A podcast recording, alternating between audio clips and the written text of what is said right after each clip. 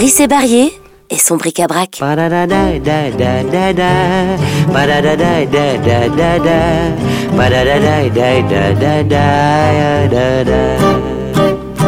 En 60 ou 59, 60, je suis venu en Suisse. Puis j'étais en Belgique et je me suis tout de suite rendu compte que, en fait, je ne suis pas français, je suis beaucoup plus francophone que français. Parce qu'en Suisse, j'adore les Suisses. Je suis en Belgique, j'adore les Belges. Et puis là, je disais, il me manque le Québec. Et puis un jour, j'ai reçu qu'on me proposait de venir faire une télévision au Québec. Alors naturellement que j'ai accepté parce que il me manquait dans la francophonie, il me manquait le Québec. Je vais au Québec. Je, alors là, ce sont des Américains, Américains du Nord, mais ils parlent français avec un bel accent qui m'a toujours fait hurler de rire, mais sans me moquer. J'adore les accents. Les, les Marseillais, et puis les, les ch'timis, les ch'tis. Et puis j'adore ça. ça une, les Suisses, les Vaudois surtout. Et puis euh, j'aime bien ça, je veux dire, le côté où on traîne un petit peu. Euh, Jean Villargile, quand il disait ses textes, oh là là là là, c'était un vrai régal.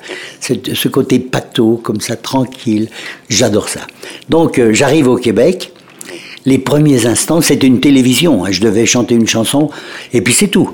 J'arrive là-bas, on me dit, oh, Monsieur Barrier, euh, vous arrivez via à 13h30 et puis euh, vous débutez là, etc. Bon, j'arrive à 13h30, il y avait 12 personnes sur le plateau. Alors il me dit, Monsieur Barrier, c'est à vous. Et il y avait le chef de plateau qui me dit, allez-y.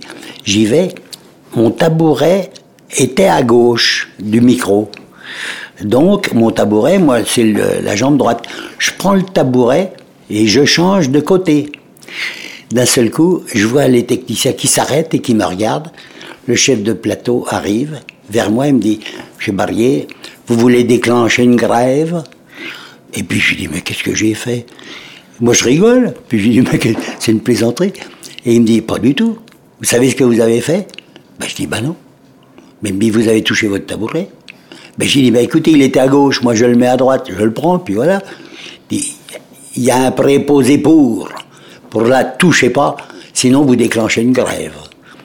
J'ai dit, bon, excusez-moi, je savais pas. Hein. Chez nous, euh, veut dire, euh, puis en Belgique ou en Suisse, euh, quand on a laissé mal placé, on le déplace et puis c'est fini.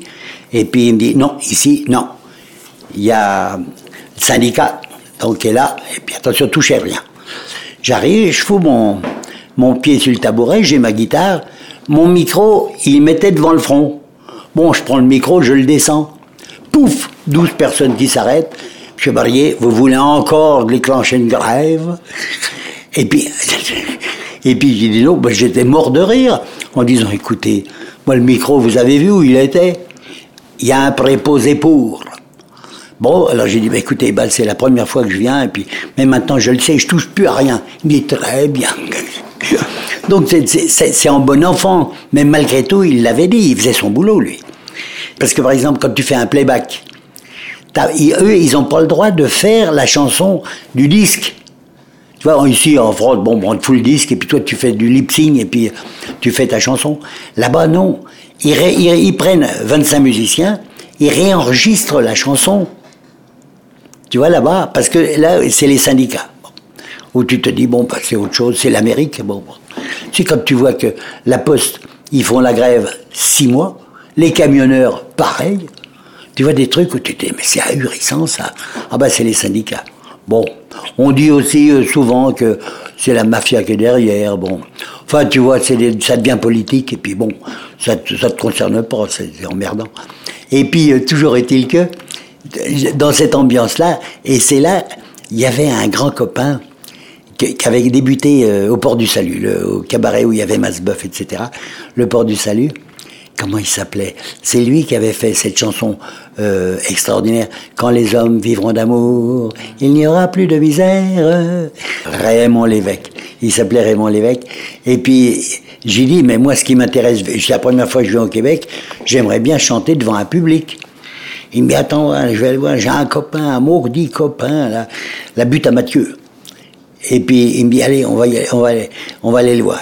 Et puis on va voir la butte à Mathieu. C'était des séries de, c'était comme un village de vacances avec des maisons des petites maisons en bois, tu vois, remarquables, mais tout avec une salle de bain et tout ça, hein, c'est quand même l'Amérique. Et on voit Gilles Mathieu, puis Raymond lui dit, lui dit, bah, lui, il est français, et puis euh, il fait, fait des bonnes chansons, etc. Et puis, est-ce que tu pourrais pas le, prendre à la butte? Pour qu'il ait, parce qu'il voudrait chanter en public Et Gilles lui dit, bah non, moi je suis bouqué. Bouqué, c'est-à-dire que toutes ces, ces, vacances étaient pleines, tous les samedis c'était plein. Il dit, ah bah non, là je peux pas, etc. Et puis, euh, puis il lui dit, mais Rissé, il se barre. Hein. Il, il, reste huit jours là, et puis après il part. Et puis il dit, ah oui, mais là je, je suis plein, bon, je peux pas. Bon, très bien, pas de problème, je rentre. Je passais euh, deux ou trois jours après, l'émission de télé passait à, la télé. Et puis je reçois un coup de téléphone, c'était Gilles Mathieu qui me disait Je t'ai vu, maudit, je t'ai vu à la télévision, euh, ça me plaît bien, écoute, j'ai un artiste samedi prochain, et ben je le déplace, et puis toi tu viens. J'y vais. C'est devenu un grand copain, Gilles Mathieu. Et puis euh, j'arrive, je fais le, enfin je chante mes chansons, ça marche très très bien. Et à la fin, pour aller boire, à la fin, on va boire un verre. Et puis Gilles me dit, viens au bureau, on va régler les problèmes, les, droits d'auteur, et puis etc. Et puis il m'avait dit, je te, donne, je te donnerai 100 dollars. Je lui ai dit, oui, oui, pas de problème. Dire, le pognon m'en foutait, je voulais chanter devant le public. Et puis à la fin, quand on est au bureau, il me dit, je te donne 200 dollars, parce que tu vaux mieux que 100 dollars. C'est la première fois qu'un patron me donnait euh, du, euh, bon, c'était pas grand chose si tu veux, mais c'était le geste qui était formidable. de banane, tout le monde m'appelle peau de banane. C'est écrit dans ma destinée, j'attire les calamités, les accidents de voiture. Oui, dans la rue, dès que je passe, les tuiles tombent, les jambes se cassent, les mythes se mettent dans les fourrures. Popo, popo, popo de banane. Tout le monde m'appelle peau de banane. Quand je suis invité dans un ménage, les assiettes volent, c'est le carnage. Popo, popo, popo de banane. Je fais transpirer plus d'un gendarme comme une autoroute. Un dimanche d'été, je vis dans un monde carambolé. Si par hasard je vais au Japon immédiatement, c'est le typhon, le tremblement de terre. En Suisse, mon apparition fait baisser le Napoléon et monter le prix du gruyère. Popo, de banane. Tout le monde m'appelle peau de banane. Comme les lépreux ou Charles VII. Paraît que je devrais porter une clochette. Peau de banane. On ne veut plus me livrer de gaz butane.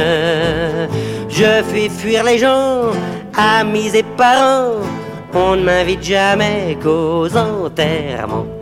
J'ai consolidé ma carrière en épousant une milliardaire, partant pour l'Amérique. On a pris le meilleur bateau, il était grand, il était beau, il s'appelait le Titanic. Popo, popo, popo de banane, tout le monde m'appelle peau de banane un requin brisa notre ménage. Je me console avec l'héritage. Popo, popo, popo de banane. Maintenant je cherche une septième femme. Allez tenter votre chance, mais avec prudence, ça peut faire du mal une peau de banane.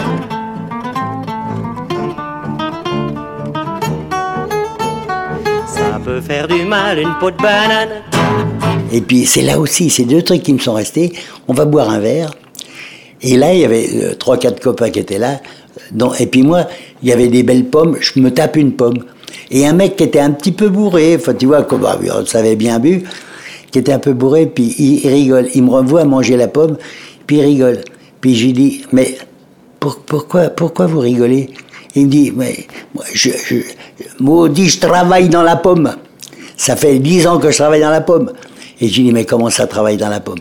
Ben, il dit, quand il y a la récolte, eh ben, on, ionise les pommes. Et on les, elles sont dans une, euh, comme ça, elles sont ionisées, et on ne les sort que quand le, le, le, prix, il a monté. Alors là, on les sort. Mais des fois, la pomme que tu manges, elle a peut-être 4 ans. Mais tu vois, et c'était les années 60, ça. Tu vois, que tu te dis qu'ils connaissaient déjà tout ça, la combine. On garde les pommes, elles sont bloquées.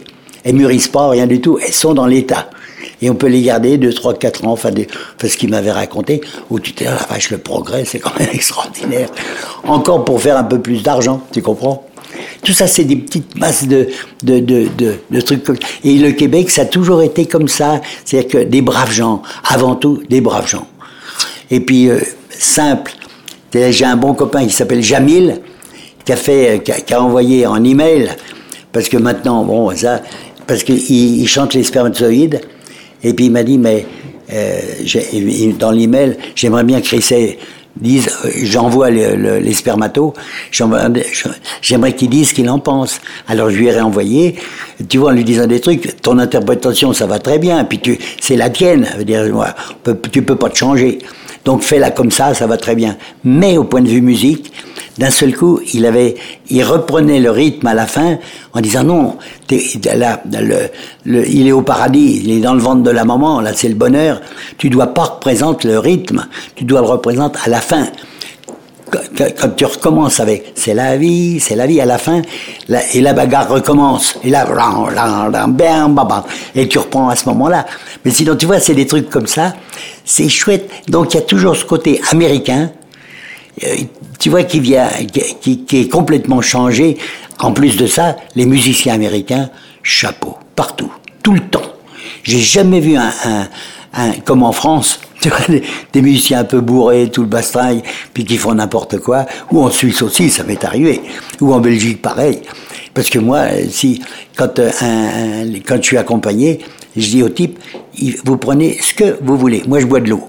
Mais maintenant, euh, avait un bon copain ici en Suisse. Lui, c'était la bouteille de whisky. Et puis une fois, il mettait ça sur le piano. Bon, je m'en sers pas du piano. Donc c'était sur le piano, et puis lui, et puis euh, j'ai dit, mais dis donc, tu sais que tu as joué faux? Et puis il me regarde, parce que j'avais vu à, l'entracte que la bouteille de whisky avait nettement diminué. Puis j'ai dit, mais tu sais que tu as joué faux? Dit, moi, pas possible. Et puis, c'est une émission, une émission de télévision. Et puis deux mois après, je le retrouve et puis il me dit, Rissé, je dois te donner des, de, te demander de m'excuser parce que j'ai joué faux. Tu vois, c'était étonnant. Et pour moi, quand tu montes en scène, et eh, ça te regarde, mon pote. John Wolof me dit, est-ce que je peux monter avec son anglais? J'adore le côté anglais. Mais est-ce que je peux venir avec un chapeau de forme? Il faut, faut préciser, euh, John Wolof, euh, c'est le guitariste connu à l'époque de Bernie Constantin sur Voxinox, et puis aussi, euh, il fait toujours les tournées avec Bruel, etc. C'est un grand nom de la guitare euh, internationale. Mais tu parles, on a gardé même une chanson qui s'appelle Il faut de tout pour faire un monde. On a regardé toute la fin, parce que là, c'était Léon Francioli qui était à la basse, et puis John Wolof qui était à la guitare, et toute la fin, ils se sont mis à déconner. Tu vois, c'est la coda, c'est fini. Puis ensuite, on chante, on coupe la musique, et puis voilà. C'était, j'avais amené à John une guitare, une, guitare minuscule, une guitare à l'octave. C'est-à-dire qu'elle montait, tu vois, t'as six cordes, mais c'est des cordes à l'octave, c'est-à-dire que c'est un octave plus haut qu'une guitare normale. Et lui avait vu cette guitare, il, a, fait une série d'improvisations sur la coda comme ça. On l'a gardé jusqu'à la fin, jusqu'à ça s'arrête. Et dans le disque, on a gardé ça. Que John Wolof, c'était un fou furieux. Mais un fou furieux, quand je dis c'est un fou furieux, c'est un mec extraordinaire. C'est-à-dire qu'un, mais anglais. On chantait pas très loin d'ici dans le Jura. Et puis, euh, on va manger. Alors, euh, Léon, euh, moi, et moi aussi, je prends une entrecôte. Et John, il prend, il prend une euh, fondue. Il prend une fondue. Parce qu'il adorait la fondue. J'adore la fondue. Ouh, c'est délicieux. Avec un Coca-Cola. Déjà. moi, j'étais déjà mort de rire. Léon aussi. Mais dit, non, non, il a l'habitude. Et puis, Il adorait ça, la fondue avec Coca-Cola. Moi, je prends une bouteille, c'était une bouteille de Côte du Rhône, et puis euh, avec Léon, puis je le sers, je le sers, et puis je dis, euh, John, euh, un petit peu de Côte du Rhône. Il me dit, oh, oh yeah, yeah, ok. Dans son Coca-Cola, je lui file une grande rasade de Côte du Rhône. Il mange sa fondue avec son Côte du Rhône euh, euh, aromatisé au Coca-Cola. Puis je lui dis, c'est bon, hmm, delicious. Être un peu poilu sans pour ça être barbu. On peut être un peu barbu sans pour ça être Jésus. On, peut être un petit Jésus ou bien le diable cornu. Quand on est un peu cornu, on n'est pas toujours content. On, peut être très content et grincer comme un cure-dent. On peut être mécontent et prendre ça en rigolant. Que l'on soit poilu, que l'on soit cornu, que l'on soit content ou bien mécontent. Et il faut le pour faire Des grosses barriques et des petits flacons Il faut le tout pour faire un monde. Des grosses légumes et des petits concombres.